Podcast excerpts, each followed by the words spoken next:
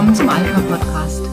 Heute ist Freitag, der 3. September, und wir melden uns zurück aus der Sommerpause, in der in Sachen Lebensrecht einiges passiert ist. Uns beschäftigt heute eine Entscheidung, die letzte Woche gefallen ist und die unmittelbar mit dem Recht auf Leben zu tun hat, weil sie Eltern bereits zu einem sehr frühen Zeitpunkt ihres Elternseins betrifft. Kaum halten nämlich Eltern den positiven Schwangerschaftstest in der Hand, beginnt für viele schon das Bangen. Ist mit dem Ungeborenen auch alles in Ordnung? Mehr Gewissheit soll nun eine neue Kassenleistung bringen. Blutuntersuchungen bei Schwangeren, die bei ihren Kindern ein Down-Syndrom oder andere Trisomien aufdecken sollen, werden künftig von den Krankenkassen übernommen. Der gemeinsame Bundesausschuss aus Ärzten, Kliniken und Krankenkassen hat als letzten Schritt in Berlin die Patienteninformation hierzu genehmigt. Frauen sollen möglichst umfassend informiert werden und dann entscheiden, ob sie einen Test machen lassen oder nicht. Die Bezahlung der Tests durch die Krankenkasse dürfe nur in begründeten Einzelfällen erfolgen. Die seit 2012 bereits in Deutschland verfügbare nicht-invasive Pränataldiagnostik isoliert die genetischen Komponenten des Babys aus dem Blut der Schwangeren und prüft ab der neunten Schwangerschaftswoche auf genetische Anomalien wie das Down-Syndrom. Über diesen Beschluss sprechen wir heute mit Gisela Liepens. Frau Liepens ist sechsfache Mama und kann sich außerdem über 17 Enkel und 8 Urenkel freuen, obwohl sie erst 74 Jahre jung ist. Sie hat lange Zeit als Krankenschwester gearbeitet und ein Studium der Volkswirtschaft nicht zu Ende geführt aus dem Grund, dass sie ein paar besondere Erfahrungen im Krankenhaus gemacht hat, nach der Geburt ihres Kindes mit Trisomie 21. Danach, so sagt sie, war für sie die Arbeit für Menschen mit Down-Syndrom wichtiger. Mehr Aufklärung, mehr Integration sind notwendig. Davon war sie sehr früh überzeugt und hat sich daher in diesem Bereich stark engagiert. Seit gut 30 Jahren arbeitet sie obendrein in der Schwangerschaftskonfliktberatung und kann mit Stolz sagen, dass alle Kinder, deren Mütter oder Eltern bei ihr waren, geboren wurden. Guten Morgen, Frau Liebens. Schön, dass Sie, ja, guten Morgen, Frau Schön, dass Sie sich die Zeit genommen haben, ähm, mit uns zu reden heute Morgen ähm, über dieses Thema, das ja ganz viele Menschen sehr berührt. Sehr viele Menschen regen sich schon auch darüber auf, vor allem Menschen, die selber betroffen sind. Sie sind eine davon. Sie haben selbst eine Tochter mit Down-Syndrom. Welche Erfahrungen haben Sie denn gemacht? Äh, ja, also unsere Tochter ist 33. Ich habe damals im Krankenhaus, als sie geboren wurde, ganz schlechte Erfahrungen gemacht. Äh, unsere Tochter wurde geboren, war sieben Minuten klinisch tot, musste oh. reanimiert werden. Und äh, dann kam der Arzt und meinte, ja, also ihr Kind hat mit Sicherheit, äh, ist mit Sicherheit Mongloid wörtlich. Äh, okay. wollen Sie sie trotzdem oder geht sie gleich ins Heim? Oh. Da habe ich dann noch im Kreissaal einen Wutanfall bekommen ja. und habe gesagt, ich möchte mein Kind und ich möchte hier raus. Hm. Ich bin dann am gleichen Tag auch nach Hause gegangen und meine Tochter ist dann auf die Neo gekommen. Als meine Tochter runterkam von der Neo auf die normale Kinderherzstation, äh, bin ich dann zu ihr ins Krankenhaus gezogen und bin auch halt bei ihr geblieben, bis äh, äh, meine Tochter ist blind gewesen bei der Geburt. Ja. Und ich bin dann auch geblieben, bis ihre Augenoperationen hinter ihr waren und ich mit ihr zusammen nach Hause gehen konnte. Wie alt ist Ihre Tochter? 33. Das heißt, es ist also eigentlich zu einer Zeit passiert, äh, wo man sagen muss, da wurde doch schon viel auch über Inklusion und Integration gesprochen vor 33 Jahren. Und trotzdem gab es diese Situation im Krankenhaus. Es ging gerade los mit äh, Integration. Okay. Also und für Sie war das dann äh, der Grund, da einzusteigen? Ja, für mich war das Grund, äh, mein Studium dann aufzugeben und in die Behindertenarbeit einzusteigen. Ich habe mich dann ehrenamtlich engagiert, zuerst in der Beratung von Eltern von Neugeborenen und dann nach ein paar Jahren auch äh, bei Beratung für Schwangere. Das ähm, ist also etwas, wo Sie sagen, das kommt wirklich aus Ihrem Inneren und aus den eigenen Erfahrungen heraus. Jetzt sagen Sie Beratung für Schwangere. Ähm, was raten Sie denn Eltern, die die Diagnose Down-Syndrom bekommen? Meistens lade ich sie sonnabends oder sonntags zum Kaffeetrinken ein und dann unterhalten wir uns mit den Eltern.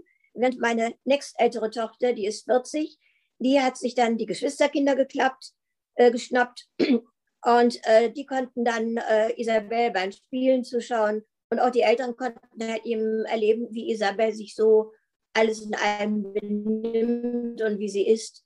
Und, und äh, ja, das ganze Spektrum eben. Okay. Und ich muss sagen, ich persönlich bin ganz stolz darauf, die Eltern, die bisher bei uns waren, haben alle ihre Kinder bekommen. Das ist aber ein sehr kind schön. Ist, ja. Ein Kind ist zur Adoption freigegeben worden anschließend, aber ansonsten sind alle Kinder in den Familien geblieben.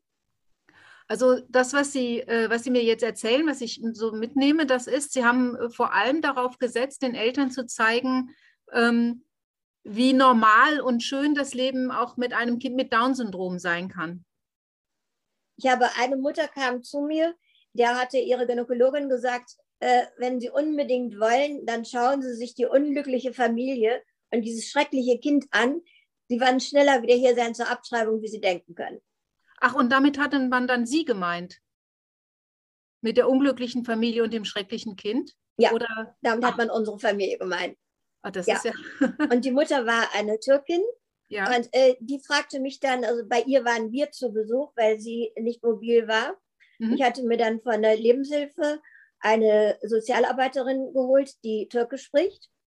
Und wir waren dann bei ihr zu Hause zu Besuch und dann sagte die Dame zu mir, ja, und wo ist Ihr behindertes Kind? Warum haben Sie das nicht mitgebracht? Ich sage, wieso? Äh, das ist sie doch. Ja, solche Kinder haben wir bei uns viele in den Dörfern. Das ist doch aber nicht die Behinderung, die mein Kind hat. Ja. ja. Daraufhin haben wir uns dann umgesehen und haben, also sie hat uns dann äh, ihre Diagnose gezeigt. Ja, genau das Gleiche, ein ganz normales Down-Kind. Ja, okay. Das ist ja Und die Ärzte erzählen da viel Blödsinn. Ja, okay ja, umso wichtiger, dass es äh, Menschen wie Sie gibt. Ähm, jetzt ist es so, dass einerseits Menschen mit Down-Syndrom durchaus als Sympathieträger gelten, also als freundlich, herzlich, integrationsfähig.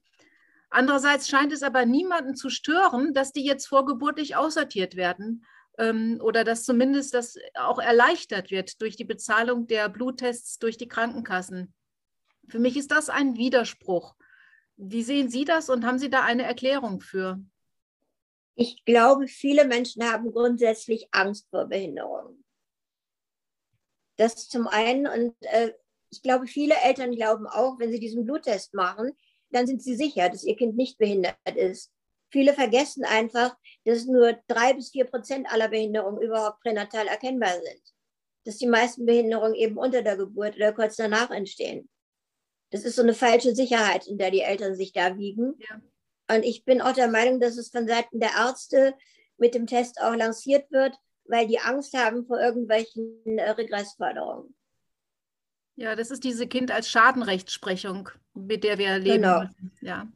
Ähm, ich meine, ich habe äh, im, hab im siebten Monat von einem renommierten Humangenetiker die Aussage bekommen, dass ich ein absolut gesundes Kind bekomme, dass es keinerlei Anhalt für irgendeine Behinderung gibt.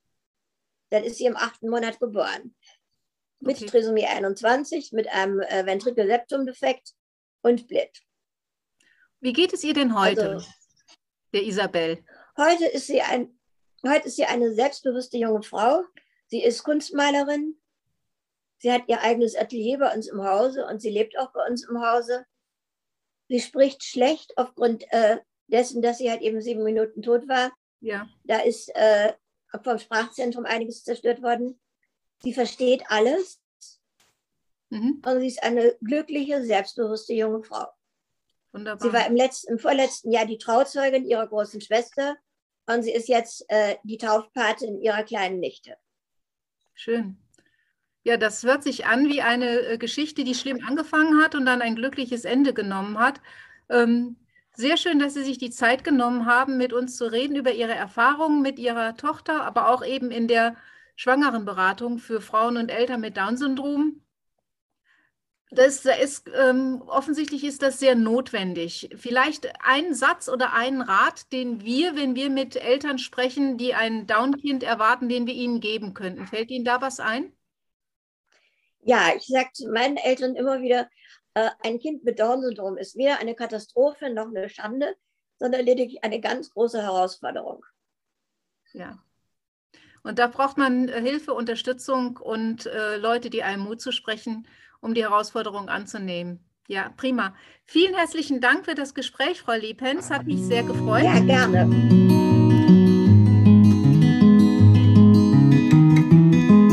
Isabel, die Tochter von Frau Liebhens, ist mit ihrer Malerei erfolgreich, wie Frau Liebhens erzählt. Eine glückliche junge Frau, deren Interessen und Leben kaum anders sind als die junger Frauen mit einem normalen Chromosomensatz. Eine andere junge Frau mit Down-Syndrom, die ebenfalls mit beiden Beinen im Leben steht, ist Julia. Julia arbeitet im Antons, einem Bistro in Fulda. Wir haben sie vor Ort besucht, an ihrem Arbeitsplatz und mit ihr und mit ihrem Chef gesprochen. Julia ist unglaublich aufgeschlossen, menschenfreundlich und wahnsinnig kommunikativ. Anfangs hatte sie ein bisschen Bedenken, als sie hier in den Laden kam. Viele neue Leute, sage ich mal, ein eher ungeschützter Rahmen, weil natürlich viele auch erstmal wegen der Gastronomie herkommen. Aber der Bann war eigentlich nach dem ersten Arbeitstag gebrochen. Die Reaktion der Menschen, der, der Leute, der Gäste vor allem, die hier sind, ähm, auf ihre Art ist halt für sie einfach, ja, das ist einfach alles. Ich freue mich, da sein.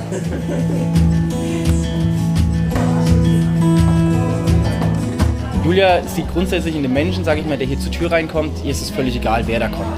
Ähm, sie will zeigen, was sie kann, sie will den Laden repräsentieren und ist einfach glücklich in dem, was sie hier machen kann. 26 habe ich. Äh, bei den Gästen finde ich ganz toll, es werden Fragen gestellt, die man so vielleicht im Alltag sich manchmal von anderen wünschen würde. Wie geht's Ihnen? Was haben Sie am Wochenende vor? Fragen, mit denen man grundsätzlich in der Gastronomie erstmal nicht rechnet, die stellt Julia einfach, weil es ihnen wichtig ist, weil ihnen der Mensch gegenüber wichtig ist. Also mir geht's hier gut, ich, ich blühe richtig auf, ich freue mich, dass die Gäste was zu essen haben, Spaß haben. Wenn die mal gut drauf sind, versuche ich die Gäste gut gelaunt machen, weil ich bin ja das Sonnenschein. Ich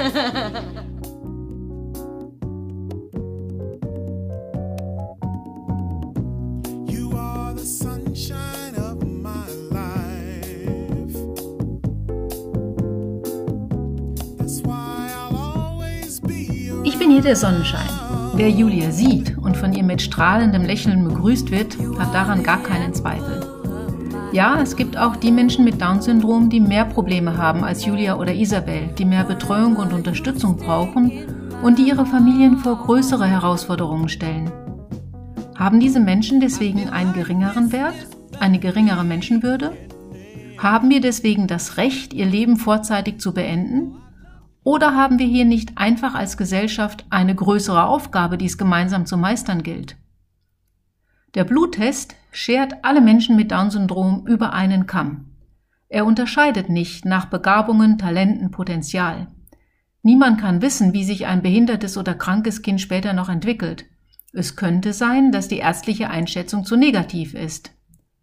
Auch gibt es inzwischen viele therapeutische und pädagogische Möglichkeiten, die eine Behinderung kompensieren können. Hier ist mehr Forschung, mehr Innovation, mehr Investition notwendig. Mit diesem Beschluss, den vorgeburtlichen Bluttest zur Entdeckung chromosomaler Abweichungen zur Kassenleistung zu machen, bläst unsere Solidargemeinschaft jedoch zum Halali auf alle Menschen mit genetischen Besonderheiten wie dem Down-Syndrom. Das Argument, dieser Test sei weniger gefährlich als eine Fruchtwasseruntersuchung, zählt nicht. Jedes positive Testergebnis wird durch eine solche Untersuchung hinterher abgesichert. Und jeder endgültig positive Befund stellt die Schwangere vor die Wahl. Austragen oder abtreiben.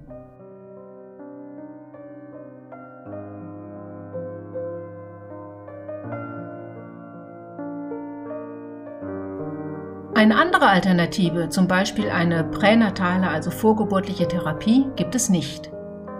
Schon die Frage, ob man das Kind mit Trisomie behalten möchte, die unweigerlich nach positiver Diagnose gestellt wird, ist menschenunwürdig. Sie degradiert den vorgeburtlichen Mensch zu einem Objekt, das bei Nichtgefallen eben entsorgt werden kann. Und entsorgt werden nach Einführung des Bluttests als Regelleistung nahezu alle Kinder mit Down-Syndrom. So viel haben wir aus den Ländern, die dieses Verfahren schon länger praktizieren, gelernt. In Island gibt es kaum noch Kinder mit Down-Syndrom. Ein drittes 21. Chromosom bedarf keiner vorgeburtlichen Therapie, sondern Zuwendung und Offenheit einer Gesellschaft, die für jede Spielart des Andersseins maximale Toleranz einfordert. Nur eben nicht für Menschen, deren Anderssein nichts mit ihrer Sexualität zu tun hat. Sie werden vorgeburtlich systematisch aussortiert, damit sie nicht zur Last werden. Wir reden von Inklusion und Akzeptanz, bekämpfen lautstark Antifeminismus und Antirassismus, setzen uns für den Klimawandel ein und für Flüchtlinge. Alles politisch sehr korrekt und daher gratismutig. Und angesichts dieses Beschlusses, der ja ein Schlaglicht auf die Verwasstheit unserer Gesellschaft wird, auch alles ein wenig verlogen. Wahre Feministen stellen Mütter nicht vor die Wahl, ihr ungeborenes Kind mit Down-Syndrom zu töten, sondern zeigen Wege für ein Leben mit ihm auf. Wahre Menschenrechtler erkennen den eugenischen Rassismus, der seine hässliche Fratze in der vorgeburtlichen Selektion von Menschen mit Behinderungen zeigt, und setzen sich für die Rettung aller Menschen ein, egal ob sie im Mittelmeer schwimmen oder im Fruchtwasser. Wahre Inklusion und Akzeptanz schließt die mit ein, die keine lautstarke, schrillbunte Regenbogenlobby hinter sich haben. Und auch das muss uns klar sein. In Deutschland sind weit über sieben Millionen Menschen mit schwerer Behinderung statistisch erfasst. Gerade mal 250.000 von ihnen wurden mit dieser Behinderung geboren. Wir können also Menschen mit Behinderung in unserer Gesellschaft nicht einfach auslöschen, schon gar nicht durch pränatale Tests. Was wir aber können, ist das gesellschaftliche Klima für diese Menschen mit Behinderungen nachhaltig vergiften und dazu tragen alle Bemühungen, sie schon vorgeburtlich zu entsorgen, in hohem Maße bei.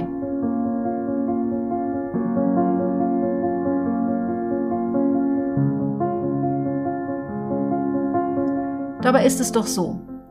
Eine Gesellschaft, die auf Leistung setzt, bringt viele Menschen an ihre Grenzen. Gerade, aber nicht nur Menschen mit Beeinträchtigungen, sondern auch ihre Eltern.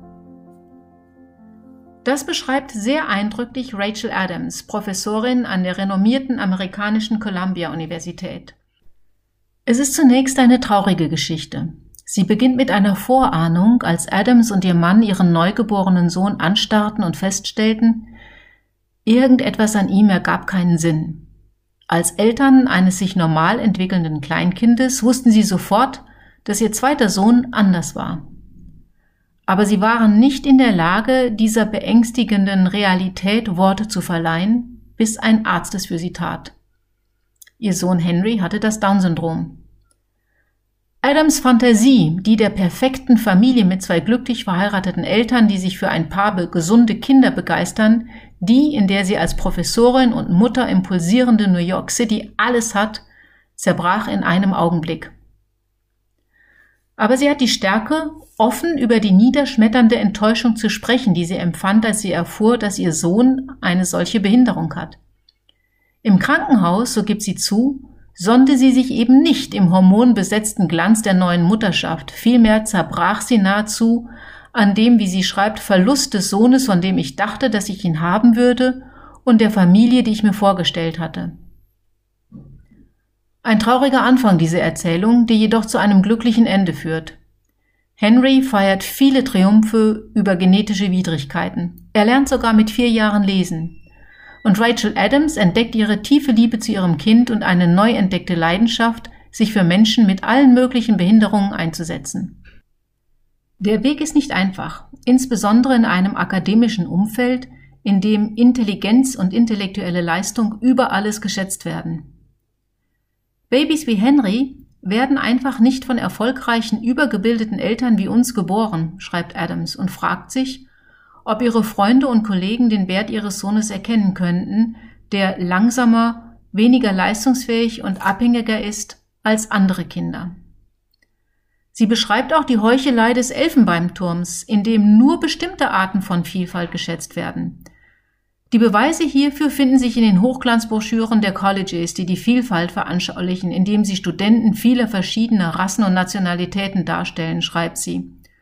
Aber wo sind die Schüler im Rollstuhl, die Blindenhunde und die Gebärdendolmetscher?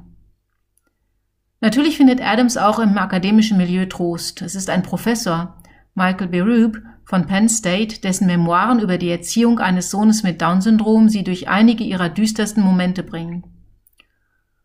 Und ihr Hintergrund in der Behindertenforschung gibt ihr eine wichtige Perspektive, die es ihr ermöglicht zu verstehen, warum die Gesellschaft die Behinderten marginalisiert und sie dazu bringt, die Unterschiede ihres Sohnes zu lieben und sogar zu feiern. Sie weiß, dass es vielen Kindern, auch denen mit Down-Syndrom, weitaus schlechter geht als ihrem eigenen Sohn. Wir neigen dazu anzunehmen, dass wir ein Leben ohne Behinderung leben werden.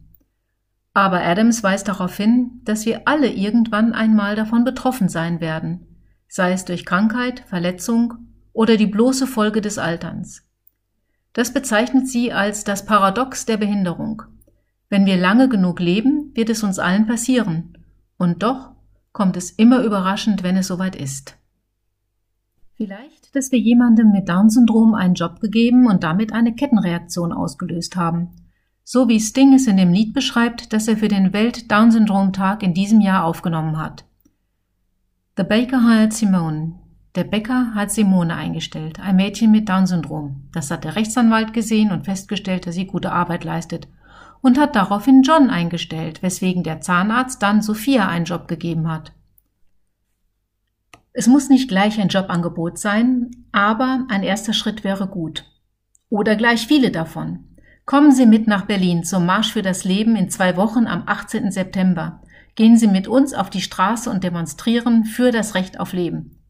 Wir freuen uns, wenn Sie dabei sind und Sie setzen ein Zeichen dafür, dass jeder Mensch lebenswert und jeder Mensch liebenswert ist. The baker had Simone and everybody saw that she could do the job. The lawyer went to the baker and saw Simone at work. The lawyer hired John because the baker hired Simone. The baker hired Simone. The dentist went to the lawyer and saw John at work. The dentist hired Sophia because the lawyer hired John because the baker had Simone. The baker the dentist and saw Sophia at work. The farmer had Kate because the dentist had Sophia because the lawyer had John because the baker had Simone. The baker had Simone. The farmer went to the farmer and saw Kate at work. The farmer had Paul because the farmer had Kate because the dentist had Sophia because the lawyer had John because the baker had Simone. The baker had Simone. The baker went to the barber. And saw Paul at work. He didn't have a clue, but it was thanks to his first move that the barber had Paul because the farmer had Kate because the dentist had Sophia because the lawyer had John because the baker had Simone, the baker had Simone, the baker had Simone.